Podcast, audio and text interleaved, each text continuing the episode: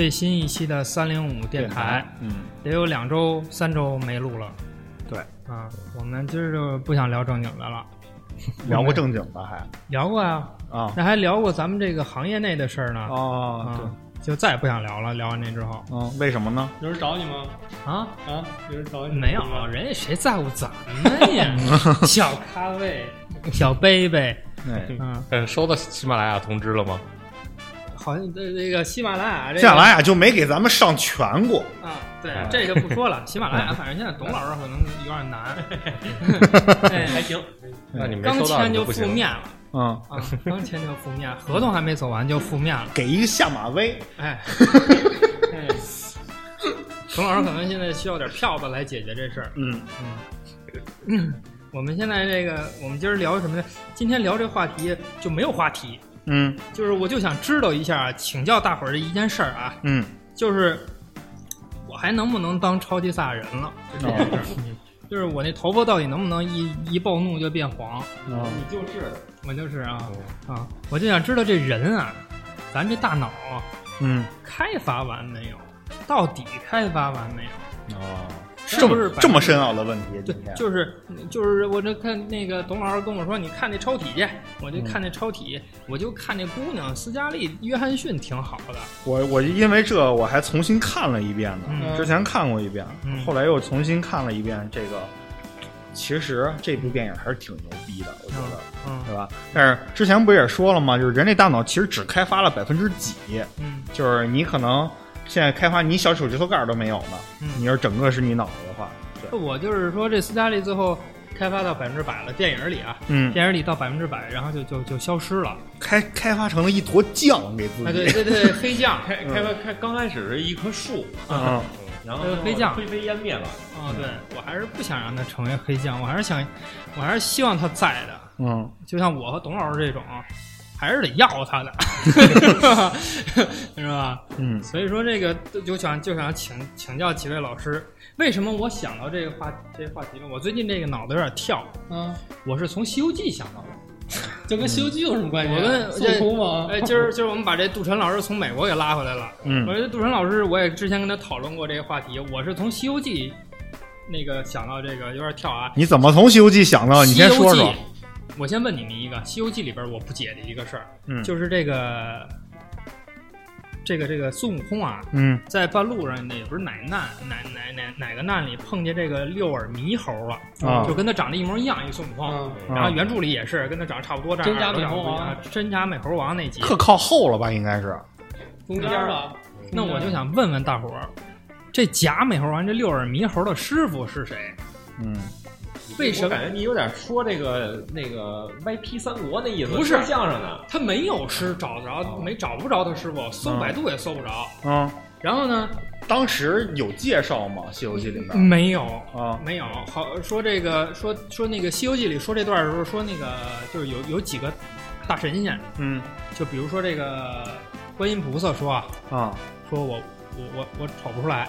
嗯完了那个有一个叫叫谛听啊，叫什么那啊大神仙。大神仙说：“这个神兽说说我瞅见了，我也不敢说是谁，啊，我瞅着我知道，有背景。我不敢说。啊。那你就是这这估计是是一大哥。完了，嗯。最后那个那如来佛祖看出来了，就给那人给给给给罩起来，让孙悟空一一拍子给干死了。嗯。啊！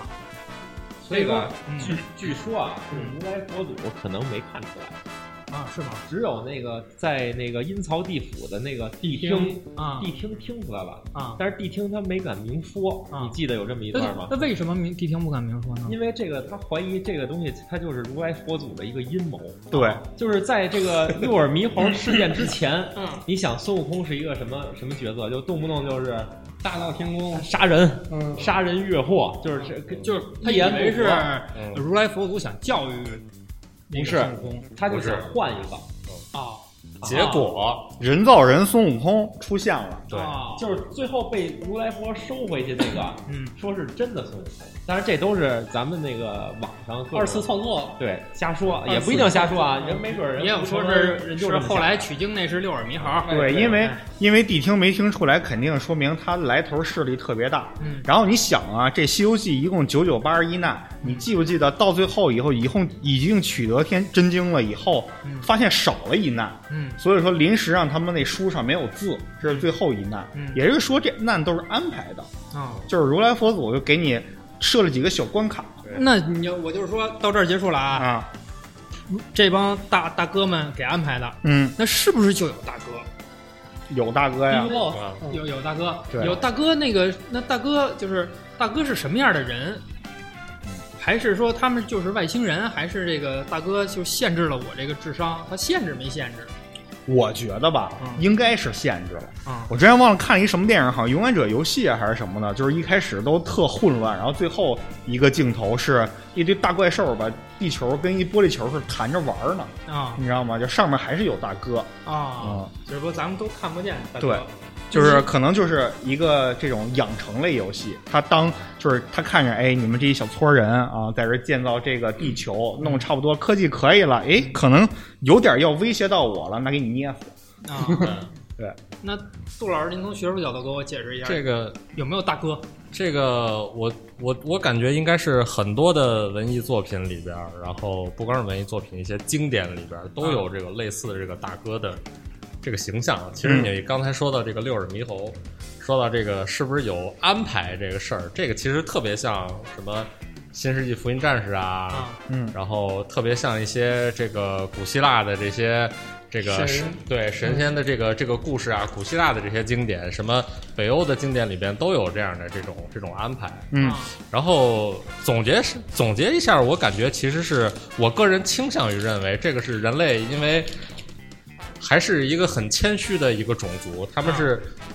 他们是觉得自己这个能力不行，对自己的了解不够，嗯然后又解释不了这些事儿，所以只能给说，哎，那要不我们找个可以解释的方法吧？那就我们安排一个这么一个，相信自己有大哥，编一个故事，对对。编一个故事，然后这故事就等于是一个谎话，对。说了一千次自己就信。这事儿就能圆了，啊。相当于。对，要不然呢，大家天天吵这个事儿，对于这个这个保就业促民生嗯。不不不太有帮助。行，那咱就说现在说这事儿，那为什么我也不理解中国神话故事和国外的神话故事，它最终两条线特别像，嗯都是天上有一大哥，嗯哼可能那那那那魔兽里边那叫什么来着？燃烧军团，啊，可能就是有部落和联盟，嗯，到底有没有？那这个说不好。我觉得就是有。那你说嗯为什么这国外和国内的这个故事都差不多呢？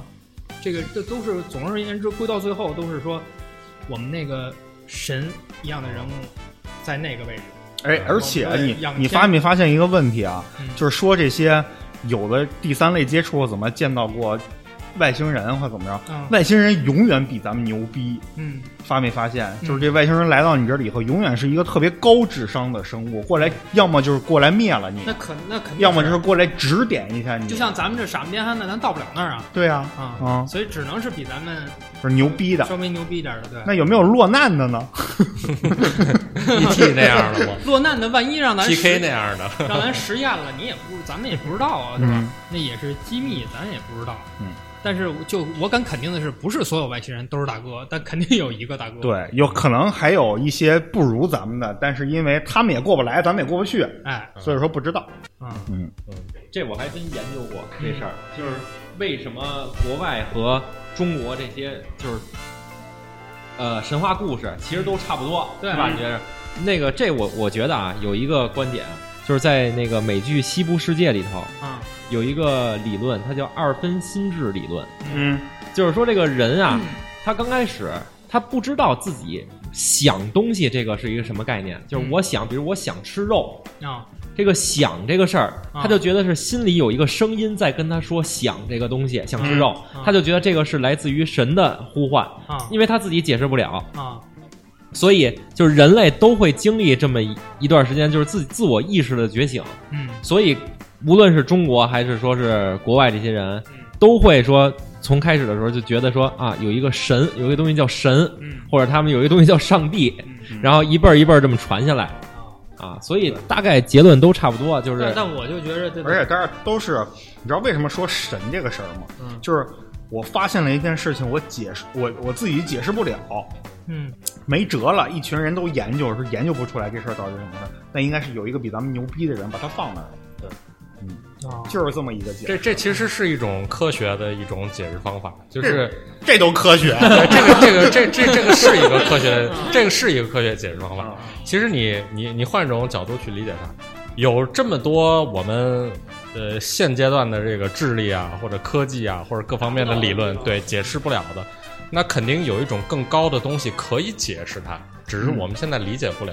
啊所以其实你从这个角度看，神啊、神仙什么之类的，它也是呃说得通的。其实它也是有它的这个道理的，它不是纯粹的瞎编，啊，它是试图用一种我们自己也解释不了的一个理论，但是我知道肯定有这么一个理论，我们先预设在这儿，先假设嗯在这儿。其实很多科学的这个发现，新的发现。都是通过这种方式，都是先放一个假设在那儿，啊，等我们哪天技术达到那个程度，我们智力达到那个程度了，实现这个假设对我就可以证明这个假设。啊。那现在有很多我们最开始觉得特别花里胡哨的这些，比方说什么什么什么呃这个重力啊，比方说什么相对论啊，比方说呃之类的这些东西。现在的那个弦理论也是，哎，对对对嗯对对对，都是都是说刚提出这假设的时候，我们解释不了。现在哎，我们慢慢的有一些工具，哎，可以去解释这个东西。嗯，哎，但是肯定还会有更多我们解释不了的这事情。对我反正现在就是你你就甭管跟你们怎么聊，我就假设我现在是一弱智，我觉得我这智就是这个智商和各方面我是不满足的，不满意的。然后我觉得应该是这个，就是我的神把我限制了。嗯他可能就是我我我我觉得，如果我要是更就是智商更高一点儿，这人可能也就更敏感一点儿，然后就能发现的东西，发现那个神，对发现的东西就太多了。啊，其实每个月就能签南哥你四百万。如果我一个人当三个人当六个人使，那还要这团队干嘛呢？是不是？那我知道，南哥这意思就是，你脑后脑后面有一个芯片，就是神给你注入了一个芯片，然后这个芯片把你整个人不是你我我又又又解释不了一事儿，就比如说咱们，我为什么说我这脑子我觉得没开发啊？嗯就是咱们日常也会碰见这种，就是我感觉一个地儿特熟悉，嗯或者感觉一地儿从来我其实从来都没来过，然后觉得自己来过，啊，然后这种我觉得跟这也有点关系。前世，不是前世，这这应该不是前世，嗯可能就是说我我我自己是不是就是记忆里有啊这本身有这一段嗯，这个既视感嘛，对吧？对 déjà vu 嘛，对吧啊？然后一直没被激发出来，就是一直是隐藏的状态。哦，然后这个这个导致我到那儿了，我老是有丑冷的有这么一感觉，但是没有没有切实的那个那个记忆。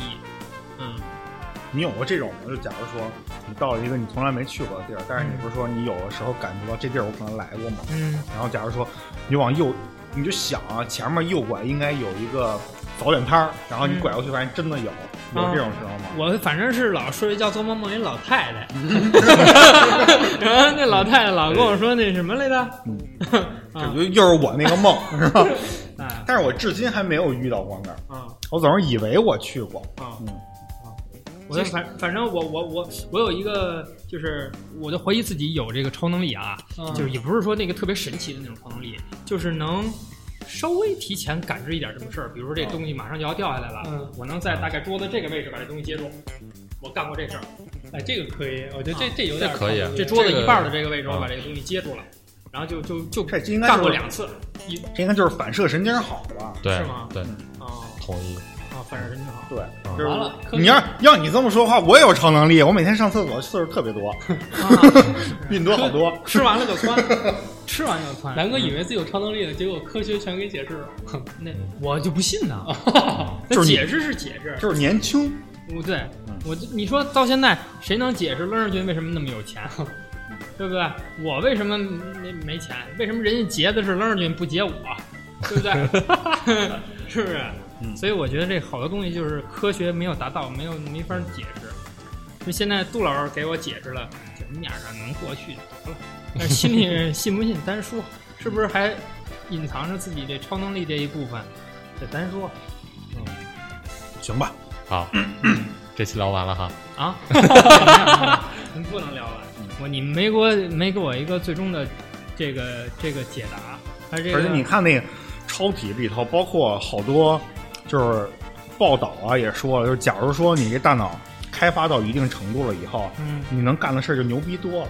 就是比如咱们有的时候就觉得啊，后面有一个人盯着你，嗯你能感觉到后面有人在看你。嗯，说是如果看你的那个人大脑开发到一定程度，他就能看死你，你知道吗？啊，嗯，就是真的可以，真的可以实现眼神杀人这种事把我。盯死了，对，还能移动物体，嗯，就是我瞅你，瞅你咋的？瞅死你！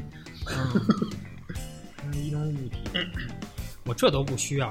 嗯我就是说，咱们应该是，比如说咱这儿坐着这几位，每个人的能力应该是不一样的，嗯然后各有各的种族。比如说我是巨魔，啊你是雪精灵，嗯是不是？咱们应该是都咱俩这身板儿好像反了。呃自己的种族天赋都得有，嗯知道吗？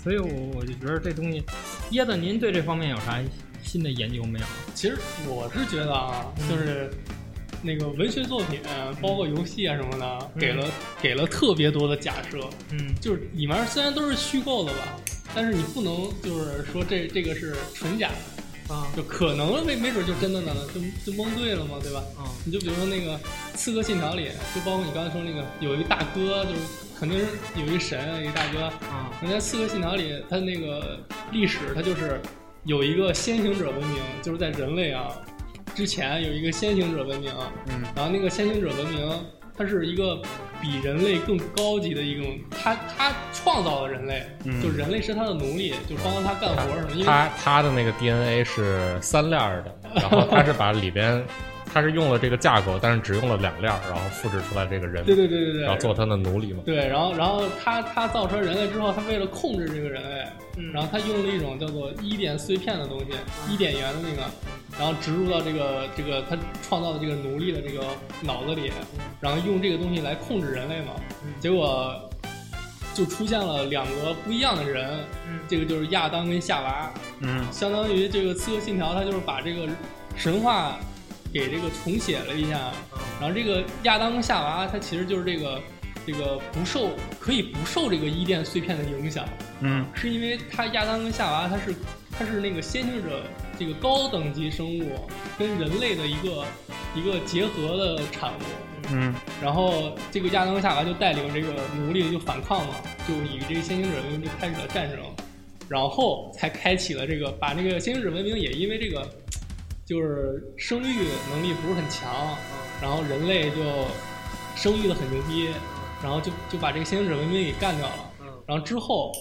之后的史历史，就是包括现在那个《刺客信条》也喜欢用这种纯粹的真实的历史来做这游戏嘛，然后也是因为就是之后的历史其实跟这个之后的游戏也跟这个先行者文明没有多大关系，只是留下来了这么一个一点碎片的东西，然后来作为一个游戏的这个冲矛盾冲突点，就是在之后的这个人类世界里产生了两两个。就是怎么说？派系。派系，一个是那种崇尚自由跟人性的一个，叫做那个亚萨信叫什么？那个 刺客刺客兄弟会哦，对对对，啊兄弟会，然后还有一个叫那个圣殿骑士团，是崇尚秩序的，啊就这么一个是自由，一个是秩序，两波，就为了就围绕这个抢夺这个伊甸碎片，嗯就开始了这种战争啊，就这种冲突啊，这个就是这个，你看这个刺客信条，它就他自己弄的一个世界呗，说白了就是。对，那那那也是一个人类的起源嘛，对吧？嗯你包括那个耶稣的神话、基督神话，它也是描述了一个人类起源的一种可能性嘛。只不过后来不是被达尔文用用现在的科学来推翻了，不是也没说推翻吧？啊，对就是，说起这达尔文，我想问问嗯我到底是不是猴子进化来的？你肯定不是，你肯定不是，你肯定不是那个黑猩猩进化不是不是啊不是，我就压根儿不相信这个进化论这个东西。啊，就是为什么呢？那猴子为什么现在猩猩没变呢？哎，对，没错，就是就是这问题，就是所以解释这问题的时候，科学家用了一个就是很模棱两可的这么一个说法，就是说在一定的历史阶段和自然条件的情况下，才会发生这个进化，而且进化是呃一个相当长的一个过程。嗯但是呢，我就问，从人类到出生出现到现在，也有一个相当长的一个过程了，为什么那波黑猩猩没有进化过来？我当时听的这个理论好像是说那个就是有点玄学啊，就是黑猩猩在某一个点进行了一种突变。不是，哎我是觉得，比如说是是是某一种生物跟猩黑猩猩交配出来的人，这我都信。但是不可能是，我觉得不可能是黑猩猩进化成的潜移默化，某一天突然就行了。啊，某一个时间点，嗯没准儿有可能就跟这个新冠病毒似的。哎，没错，我刚想说，用啊这个新冠病毒的这个角度去解释这个事儿，就是说，现在我们感染的这个新冠病毒啊，它为什么能够感染我们人类？嗯最开始这玩意儿它其实是在这个动物之间，它是一个呃，相当于叫属于动物的一种病毒，嗯然后在某一个独特的时间点，嗯，就像那个传染病那个电影里边讲的是，嗯某一只幸运的呃蝙蝠咬幸运的咬了一口那个幸运的香蕉，然后这个香蕉被这一一头幸运的猪吃了，然后这个猪又幸运的。呃，被这个最终被人宰杀掉，被人吃掉。这个整个中间是一个充满了这个极其小概率事件。小概率事件的这么样一个事情。嗯。然后说，其实那世界上存在着其实大量的跟新冠病毒特别特别像的一些其他的病毒，嗯。只是我们没有对它进行一个一个一个普通的命名而已。但是这些病毒嗯。其实就像现在的那些猴子、猩猩、猿之类的，他们的一些东西，我们轮到他呢。对我们呢，我们这个人类呢，这个智人呢，嗯。是一个呃小概率事件导致的一个结果。当然，你说现在地球上人这么多，那只是说，哎，我们又在这个中间又幸运了一次，就是我们智力强大了，我们发展出社会了，我们发展出这个更多的技术了，然后来让我们的这个增值的能力变强了。哎，我们现在变成了地球上的这个。相当于算是一个统治者，但是我们也只统治了地球上的陆地嗯而已。对，而且我当时看了一个理论，说是从那个猿人进化到智人这这部分，嗯它有很多个分支的进化，哎没错只不过是因为智人更适合于这个地球的生存，给活下来，就跟现在新冠新冠病毒之前的非典，新冠病毒不是跟那个非典很像吗？对嗯然后之所以这个这次新冠病毒能比非典更广泛的这个传播，也是因为它是它没有那些很致命的那种致命性，嗯就包括那个埃博拉病毒，也是因为它对致命性很高，所以那传播的就没有那么猛广，对对就跟咱们玩那个瘟疫公司一样，对对对，致命点太高了，以后没传播完你是死亡了，所以所以就是现在新冠病毒就是正好就是适合传播于人类社会，嗯，所以引起这么大的那个人类智人当时也是因为也是因为正好适合嗯他这个他这个世世那个世界的这个然后，然后还有一点就是，就接着你刚才说的这个，就是当时也进化出来了一些其他的跟现在的这个智人，不太一样。呃，这个分支不太一样的。然后现在在世界上有一些地方的有一些人，嗯他的这个基因里边还能找到这个另外的那几只，百分之不是很成功在座的所有人基本上都有百分之七的尼安德特人的血统。哎，对，嗯尼安德特人就是一个不算很成功的一个嗯一个进化出来的一个一个结果然后。好像说，直到二十世纪早期，这个世界上还存在着人属之下的另一个那个人，另一种人。嗯然后那种人是一个小矮人儿，忘了叫什么了，在印尼群岛上被叫发现的。小恶魔，呃，不是侏儒症啊，不是侏儒症。嗯，然后你就可可想而知，就是在一百多年前的地球上，居然存在着两种人，就是说，一种是呃国美，一种是藏獒，你可以这么去理解啊。可能这么啊，可能这么这么这么形容也不太对。国美跟藏獒有没有生殖隔离，我不太知道啊。可能是一种是马，一种是骡子，就这么去解释啊啊，更更那什么。哦，就是同样是人类，同样是人，但是有生殖隔离，有生殖隔离。对。嗯。把 南哥完了。说懵了，南哥想变成不知道赛亚人该怎么回了。说这意思。人哥想南哥想变成赛亚人的梦想已经破灭了。不是，我不是不是说单纯想变成赛亚人，我就说这个，你看这前段时间那个那那火箭又升天了，他们老想研究外边那点事儿，嗯我是想研研究自己，我老觉得自己没这么简单。但是他们，你想啊，嗯你研究外面这点事儿，研究完了以后，你就得思考这件事儿。嗯你能从，假如说咱们都是猴进化成人了，嗯。那是不是就因为有一个大哥正在拿鼠标点的时候，你这个就正好有一个加号可以升级了，给你点了一下，嗯。那个就没点。嗯，啊，所以还是有人控制着你。对啊，我连自己也都不了解呢。完了，那个咱们这个往外走走了挺远，地往地球底下走走不了多远，嗯，为啥呢？热呀，压力大呀。还有一种可能就是地底下有大哥，你知道吗？啊，你就非得是是吗？你这个非得有大哥非得有非得有对，包括最早之前看那个《黑客帝国》的时候，不也是说嘛，嗯。就是其实很他那个解释就是你现在生活这些场景全都是假的，是一个程序跑给你的。啊。其实所有人你呢就是在一个罐儿里，嗯。然后用你来发生物电，然后来满足这个大型计算机的这个运行，然后其实这些都是骗你，让你觉得你自己开心一点，但你你其实就在罐儿里了。对，这个概念叫什么？缸中之脑。对对啊，我我在我在我在被人玩呢，对对对被人观察呢，对，他想开发你多少，他需要你开发多少。嗯，那好歹得给也也许你的这个质素就不行，所以他没给你开发那么多。哎，有的人他就开发的多一点，他对那个大哥有个钟得。给我点钱，就是你想啊你，别这个董老师之前就是说他特别喜欢蚂蚁工坊。啊你说他如果买了一个以后，啊，这蚂蚁是不是就觉得这自己这是一个世界，那肯定是啊，对吧？我就是神，对，这这玩一辈子。我今天举了两粒儿大米，真牛逼。那他有没有思考过每天这个大米是从哪儿来的？嗯，对吧？为什么每天就在这个口这儿会有三粒儿大米给我？就有的时候这洞里就会有洪水出现，嗯，为什么呢？就是董老师就闲得无聊，就往那个蚂蚁洞里灌水，然后在蚂蚁看来，那你说，那发你大水了那，你说像像杜川老师说这种概率性的事件，嗯，是不是就是有没有可能假设一个大哥他在玩我？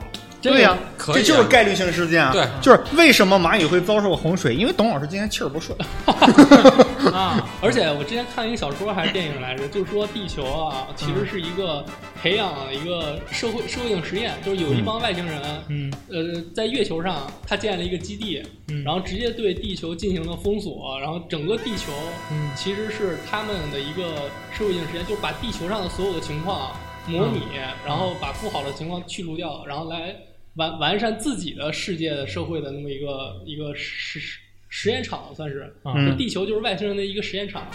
是一种可能。对对，啊之前还有一个是现在是禁播的这么一个纪录片，嗯说是圈了一个巨大的这么一个场地，嗯然后呢，把这片场地里面完完全全的给恢复成苏联当时的生活场景，嗯然后拉了多少人去了以后，你就在这儿生活，你就按照当时苏联的生活里头正常的社交活动、正常的社会现象全都有，然后。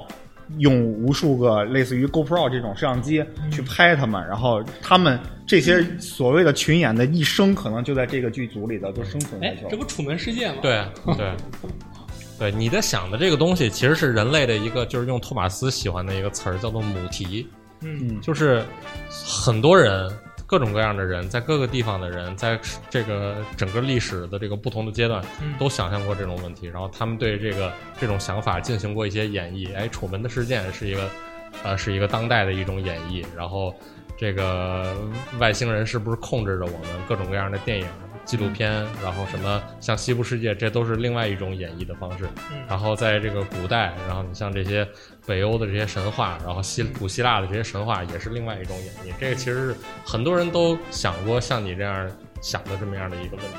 嗯，但是呢，就是你们刚才说这个，就是大哥在盯着罐子里的我这事儿，嗯那个那解释不了说咱们有没有平行世界这些事儿，对吧？嗯，不是平行世界这事儿，我是这么看的，就是嗯，首先平行世界是咱们创造出来的这么一个词儿，对对对，不是就啊有没有、可所谓的能就没有，嗯。五维世界嗯。其实就是平行宇宙，嗯。或者四维世界就是平行宇宙。嗯。然后它多了一个坐标轴叫时间，嗯。但是其实来说这是人类的理解，但是人类又有一种说法，就是时间这个东西其实是人类的一种错觉，或者是人类呃概括概括出来的一个变时量，间这东西，但是它其实是不存在的。时间这东西，我觉得它存在，它存在就是限制咱们的，限制咱们这个空间的，对，它是咱们这个空间的计时的东西。因为你是是你是一个三维的生物，你嗯理解不了那个，你你无法体验那种四维的。对，也许到四维和五维就不用时间来计量，然后就时间影响不了它。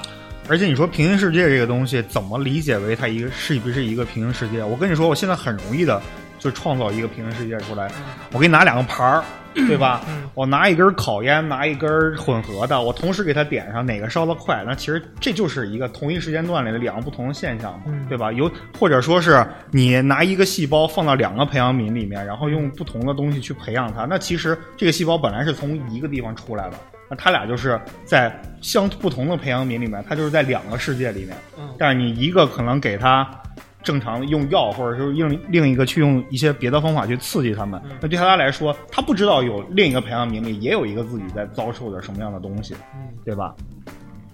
我觉得你们就是蚂蚁，嗯。我就是细胞，我可能比你们还低一点儿。嗯。我就是根本就不知道大哥在想什么。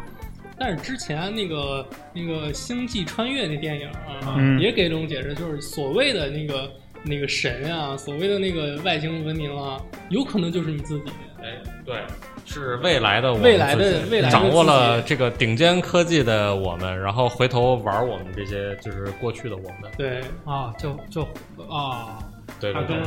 在那个那个男主角跌到黑洞里头的时候救了他一把，跟那儿搁了一个立方体，嗯那个立方体里头，他在一个三维的生物能看到一些事儿，然后云指导了一下他的闺女。就哎波动那个弦之后，会产生一种震。呃我我觉得这些那个那个科幻的作品都挺有意思的，好多东西是称之为神作，也不是没道理。你看《三体》也有一个解释说，人类的科技止步不前了，是因为呃外星的生物锁死了地球的量子量子力学的这个实验，还有量子力学的发展。嗯，没法再进步了。对，没法再。我他哎，他有能力控制你这个，你没有能力解锁这个。对，嗯质子嘛，我记得之前的节目里我就说过一次，我说他妈的这个啊，上世纪六十年代咱们就地球人就上外太空了，咱先不管这是真的假的啊，嗯甭管是是美国的有没有对有没有黑幕在，就是咱暂且相信它是真的。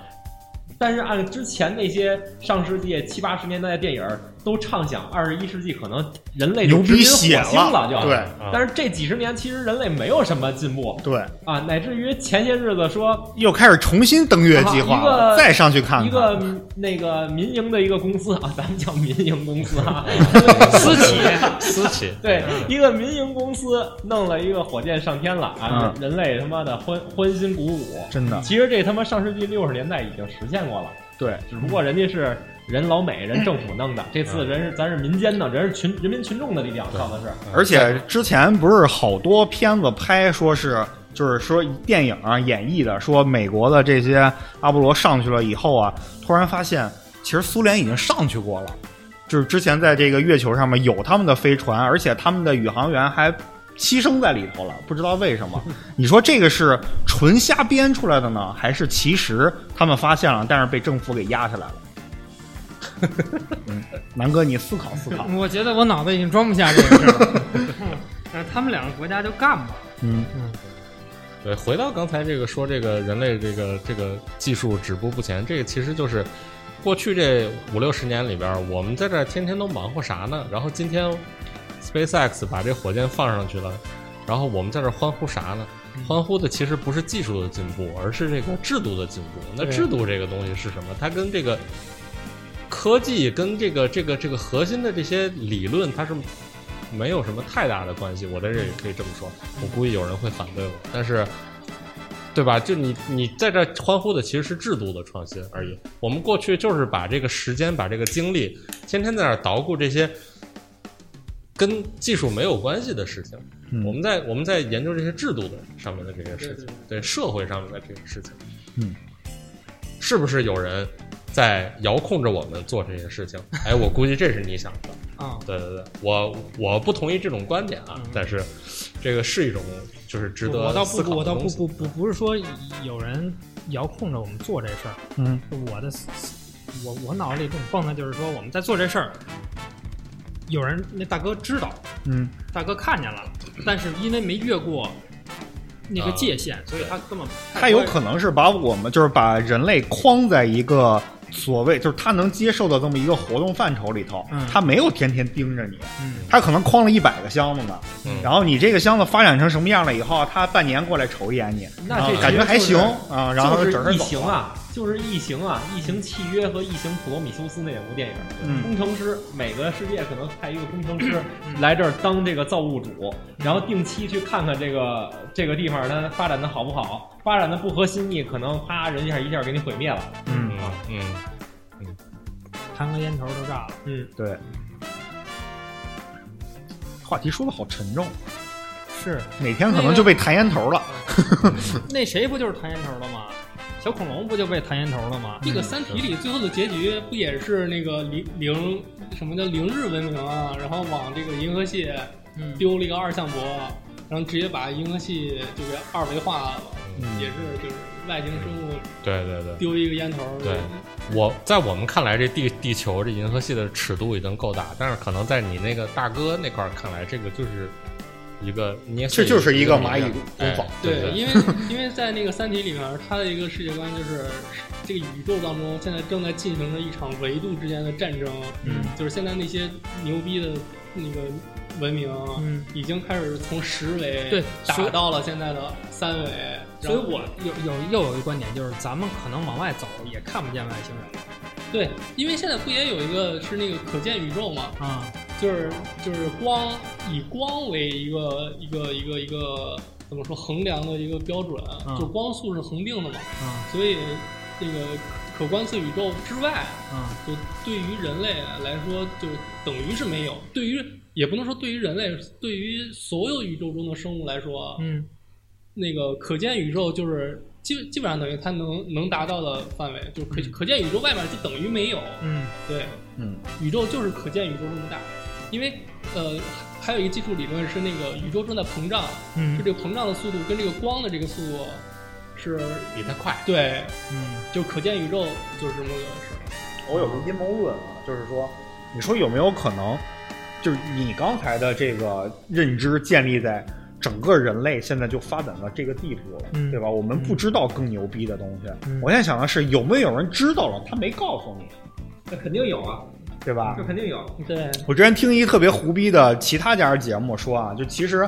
咱们看到的所谓的这 NASA 发给我们的照片儿，啊，就说是星球啊，周围都是黑咕隆咚，什么都没有。嗯那其实是 PS 过的，其实周围亮堂着呢，什么都有。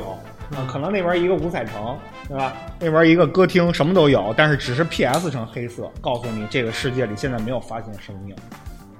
嗯就包括那地球，它那也是全是 PS 过的嘛，然后真实的地球就是一个坑坑洼洼的一块石头，嗯，就类似于完了再聊，估计那个地平说都该出来了。就是这个这个社会制度啊，其其实，在一定程度上，它其实对于这种人类维度上的这种进化与否，其实不是那么重要。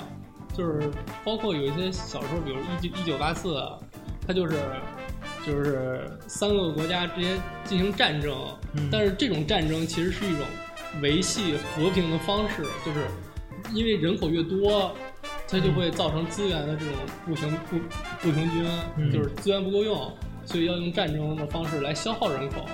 对，就是就是有点那种就反乌托邦那种。嗯对，还是回到你那个关于你那个脑容量的那个，啊对对对。赛人脑容量这事儿，我觉得其实我就可以给你一明确的答案嘛，啊。就是呃，人类现在大脑所谓开发程度这件事儿啊，是一个谣言。哎，对，啊，是一个伪科学对，可以说是。嗯，就是它其实人类的大脑没有说一个说开发程度高低这么一个判断的标准，它只有你的现在比较科学就是你的智商水平，嗯，实际上就是同样你都是百分之百的大脑，你可能我会用百分之百，那有人可能会用百分之九十二嗯。啊，但是不存在说我能突破这百分之百。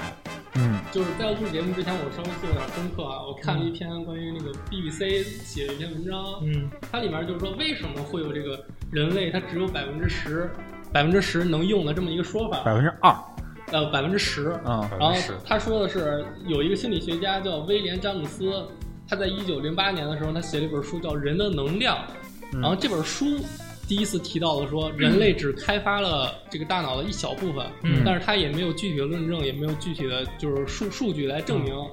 那然后他何以得出这个结论呢？也没有说嗯，他就是呃那个那本书我也他他就跟我似的我也在不可能看研究自己，对我我也在不能看，他就这么说。其实也就是编的。有可能，这个可有可能是一种猜想。可能只是他的一种叙述的方式。嗯对对，然后后来的一种一种解释是说，这个大脑这个大脑中就有有一部分，就是因为现在大家都知道这个是靠那个神经来传递这个信息的嘛，电信号的嘛。然后百分之这个神经这个能传递信号的占百分之十，然后剩下的百分之九十是叫做白质，是给这个。剩下百分之九十是给那百分之十提供能量的，就相当于蛋白质啊，跟那些跟之类的东西。嗯对，所以也不是说这个人就是只能用百分之，其实能用百分之百，嗯就，百分之百都是这个大脑，但只不过都在工作，只是都在工作这个工作的这个水平不一样。嗯，比如说你你是一个台式机，那其实你这个运算能力啊什么的，就是那 CPU 那一小块儿。但是你说剩下主板什么都不需要吗？也不行，对对吧？还是得要。这就是个人和个人的 CPU 不一样。就是简单来说啊，就是你已经开发完了，你别想着自己再聪明了，你这辈子就这样了。对，哎但是我对是肯定这辈子你你剩下那些东西再开发，你也不会好到哪儿去。说白了，你不会变成一个肉揪的。嗯 但是啊，我觉得你你大脑是越用越好用，我觉得这个应该是对的。就是你大脑如果长时间的不思考，不进行一些高强度的思考，它肯定是慢慢的就失去了这个思考能力。嗯我之前前两天看了一个就是科教频道的一个纪录片，叫做《云上清华》，呃，反正就是讲这个疫情期间这个清华大学在线教育在，线教育的。然后里面有一个九十岁的一个物理的老师，嗯。他就是研究了一辈子物理嘛，教教学生、教授。嗯。然后我觉得那个那个九十岁的老人，他的这个思脑子的这个思想啊，包括对这些学术的研究，嗯。就还是很清晰，就跟这个普通的这种老人肯定是有差距的。而且他学这个上用用软件来线上教学嗯也很快。嗯，对，我觉得这个是就比那种在天天在公园遛生看不懂那种强。啊，对对对对对，这个也其实还有点像这个，就是央视什么那些节目，他们不是特别爱搞那些最强大脑，里边你看着那些参赛者，那些能水哥，对那些能力，就是你你你就在想说，这些人是不是大脑真比我开发的多？他们获得了这样的能力，不，我一直觉得他们就是闲的，他们就是那么用那个脑子，对。他们一直花花了时间，他们就是一直在干这件事儿所以他牛逼就跟那。个人工智能，它不断的训练，就只不过人、人工智能训练的次数跟频率更高一些，然后嗯人的大脑就没有那么对，可以这么说，对对对对，那就包括那我觉得就是那里边最强大脑里好多人，大多数人嗯都是他们的思维方式就跟咱们不一样。对他那固定的那个思维方式就跟咱算那个数学题似的，咱们的乘法是这样算，嗯然后那天说印度小孩的乘法是那样算，然后日本小孩是那样算，然后哎乘法是咱们最快，哎就是他可能算计算的方法就就是跟他们对对但是那水 哥有点太神，有点过神。水哥最神的是，水水哥最神的是看扇面儿。我之前看过一个啊日，本人比看扇面儿，说他是他把所有的扇面儿啊，这扇面合上，合上以后不就变成了大概两指宽的这么一个扇面吗？他通过这个中间这个缝看扇面上的这个纹路，啊然后对应着把所有展开后的扇子一一对上。我操，嗯，这个有点牛逼。这跟电脑的工作原理是一样的，对，就是我去看判断几个点，然后打开了以后再去找那几个点。嘛，其实就是然后然后然后 index 那个事儿。那个日本那个老头儿就说这个就去观察，他就水哥就说我不用观察，对，就没观察，然后直接就现场就就就就画勾就比对去了。嗯，就他那个思维，我真的是对，关键是牛逼在那老头儿之前是看了半天，就是扇面看了半天，看了两分钟啊，还是五分钟的。啊，水哥闭眼在那儿坐着，啊，然后一会儿开始了之后，直接就去对了。就那里那那那个那个那个节目里好多这种神人，我觉得他有什么神了？还有桌上放着得够二三十盘菜，嗯，完了，比如说就各种什么都有啊，嗯然后有一个人把这个青豆拿下来，放到就放旁边一点点的位置，嗯，然后他就知道这这个什么动都动这个被动过了。啊，啊，他去看那个炒过呃，的菜。思思维方式不一样，啊，他就是那么练的，对吧？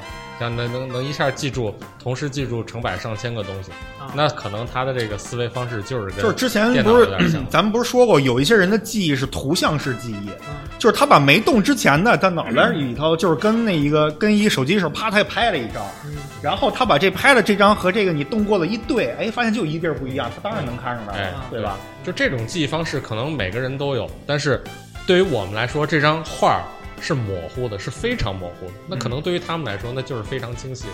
但这事儿练的就是这思维我就我就这事儿我服了，就是我对记忆力这事儿我我就完蛋了。嗯我当时就因为记忆力不好，完了工作就要老得记事儿，你知道吗？完了我就往这里记，然后有些事儿特特别杂、特别乱，我就记不住。嗯，我其实我就上网，我自己自己搜 这个怀疑自己智商怎么能提高自己的智商？听不是不是不是，听 听我说啊，听我说，我就买了一个保健品，啊生命一号，提高这个专注力、专注度和这个记忆记忆力的。啊，然后我买完了回来摆在那儿，忘吃了，因为记忆力不行，忘了。哎忘，说到这个，我当时在看《哈利波特》的时候，我就觉得有一件事特别蠢。嗯哈利波特一的时候啊，嗯有一小孩叫挪威龙巴顿，嗯你知道吧？嗯就是特嗯特胖那小胖子，嗯他因为记忆力特别不好，他奶奶给他买了一个记忆球。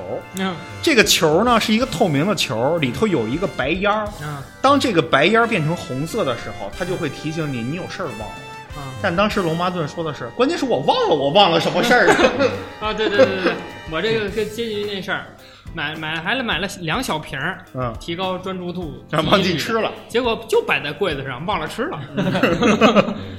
对，把这事儿本身就给忘了。嗯，所以你可能需要一些工具，比如说你哎设一闹铃儿，啊。去提醒你吃那个。啊，嗯，然后后来你就，但但就我也发觉，就是这个你得改一种记这个事儿的方式。嗯，啊，就是你以前就是说白了，你觉得自己记忆力不好，是因为你惯用的那种方式不对。嗯，啊。你可以善用工具，对，大部分时候用工具就可以解决这些事情。啊，对，这个是会形成肌肌肉记忆。我跟你说，我自从干了他妈耀文之后，我现在每天五点五十的时候，我等六点闹铃响。哎，一样一样，我们大家都是 你时间长了以后，你生物钟就被调到这个闹钟之前了。对。对，而且我我觉得就 就比如说像我们这跟就跟你们这个不太一样，嗯，我们这不是比如说哪个客户跟你说过哪哪哪句话，完了你要什么时候告诉他一个结果，嗯，就这种事儿不是特别琐碎特杂嘛，对人都不一样。然后你会发现，就是用这个日历或者用备忘录这个记住了之后，你习惯了用这种方式记了之后，可好像过一段时间，我自己也就嵌到这个工作这份工作里了，然后反倒不用这个东西了，对，是的，就这个就像习惯了。就像我问一个最简单的问题，之前每天中午吃完饭了以后，嗯跟小齐说，哎，上线吃鸡。现在还用叫你吗？你现在我上线以后，你在那儿等着呢。这不都一样吗？对吧？其实其实用用工具这个事情，其实只是说你现在想要记住这个事情，嗯在这个瞬间的时候，这个事情是在你脑子里的。你无论是把它写在本儿上，还是记在你的这个这个这个日历里边，你其实是又做了一次这个事情。你其实是在潜意识里边提醒了一次，对，说我在通过做这个事情来记住，要做这件事儿。对，有有这么一个事儿。就是一开始你会一开始你会因为这个闹钟响了，你拿手机看这个闹钟上面显示的是你应该干什么事儿，然后从而记起来这件事儿。后来你会越来越发展到闹钟只要一响，我就知道哦，我该干这件事儿了，我都不用去看手机，然后再会发展到闹钟还没响呢，你就等闹钟呢。对嗯，那再再后来还有，再后来发展到这个不上闹钟，就在日历里标注到我可能三点到四点需要干这件事儿，嗯。然后把它从三点到四点拖到七点到八点。啊，啊，这再把七点到八八点那个拖到九点到十点，那不是拖延症吗？那是托马斯啊，可以可以可以，啊，那是托马斯，个个性拖。嗯，后来发现，然后还得回头说，你看我这事儿放到八点对了吧？嗯，嗯，对方就是这么不讲理吧？你看嗯。你早跟他说，吧，你那时候都是不讲理，你看这我判断对了吧？嗯，行。那到底我能不能成为超级赛亚人？我觉得归根结底就是成不了了，嗯成不了，成不了，成不了，成不了。但是可能在另一个世界的你成了，我琢磨了俩星期了，这事儿终于给我解答了。你成超级赛亚人那有什么用啊？关键是没有没有用啊，啊没有用。啊！我也不，我也没那个哪个客户不回你款，你去给他灭了，把钱拿回来。那不会，不会还是现在可能觉得更接近于我离完美的状态。我觉得你啊、不能成为超超级赛亚人最大的一个超级问题，骚骚扰人啊 最大的一个问题就是现在是法治社会，啊！你成了超级赛亚人，你也干不了我啥就。被人逮走了，当研究对象了。对，嗯，你要干那些事儿，对吧？有啥用？没有，用。对我？成，我现在成为了也没有意义，我就没我要做的所有事儿跟这没关系嗯，啊。对呀、我就想研究一下自己有没有这个潜力 啊，啊。你完全可以在那些对你更有意义的那些事情上对你先别成为超级赛亚人了，你先成为注册会计师吧，要不然。啊 哎，对，跟学姐请教一下。嗯，嗯，我今儿中午让师傅给我摁了一下肩膀，我现在已经快超级赛亚人了。我跟你说，这临近结尾我也没什么要说的了。我感觉我一腔热血已经被浇灭了。我可用，科学的知识打败了南哥。嗯嗯但有些东西你们科学不是还解释不了吗？嗯是啊，万一哪天解释了，哎，万一哪天科学能能解释这事儿了，也也许科学就能帮着咱们更进步一点儿。没准我就能在我这个基础上我跟你说，就刚才你说的零点几好多事儿啊，科学解释不了，咱们就把它定为了神，对吧？啊，当有一天啊，科学能解释这件事儿的时候，咱们又会想出一个比这事儿还牛逼的，然后把那个定义为神，嗯把之前你想的神这件事儿呢，重新命个名儿。嗯，我跟你说，一定要相信古人的智慧。嗯，古人定这神，咱三五百年超超越不了，是吧他在天上飘着呢。嗯，还，还还有一种可能是这个人是不会进步的，嗯也就是说，呃，等到时候你这个当年做的这些假设成立的时候，然后有那么一波人就会拍脑，呃，这个拍桌子说，你看我当年说这个神是这么着的，这个这个神应验了吧？所以神肯定会，神是一定存在的。嗯啊、你不断的强化这种思维，其实就是现在的这些神为什么这么神？嗯，对，而且是这样的结人，果。咱们就是呃，科学进步或者是什么的，其实咱人类也在，就是还在变化，还在进进化。就是如果我那天跟我媳妇儿聊，就是如果以后出一个什么东西能治疗某一种现在特别难的病了，但是又没准儿又有新的病出来了，所以这个人是没法在这事儿。就是你看之前为什么恐龙灭绝，我觉得是因为他们发展到一定程度了，嗯 他们就是这个世界上的霸主了，觉得大爷觉得不行，嗯，给他们摁了。不是那会儿那谁不是说大爷，大爷觉得他踩坏了人家前院的草坪吗？给给给摁了。然后你说咱们现在就是可见的啊，现在又说这个太阳再烧多少万年就不能再烧了，然后说地球污染环境了以后也不易生存了，所以说摆在你后面就是摁死你的机会有很多，嗯。只不过咱们这代人赶不上了而已。嗯。嗯，也许能赶上，而且还是我们自己摁死自己。嗯，哎，就是你作呗，对吧？对。现在那边不就挺就有一个特别爱发 Twitter 的人，可能 可能快作大了，我他觉得。他他尽量做到这种，他自己把自己作死，别影响别人对嗯嗯，啊。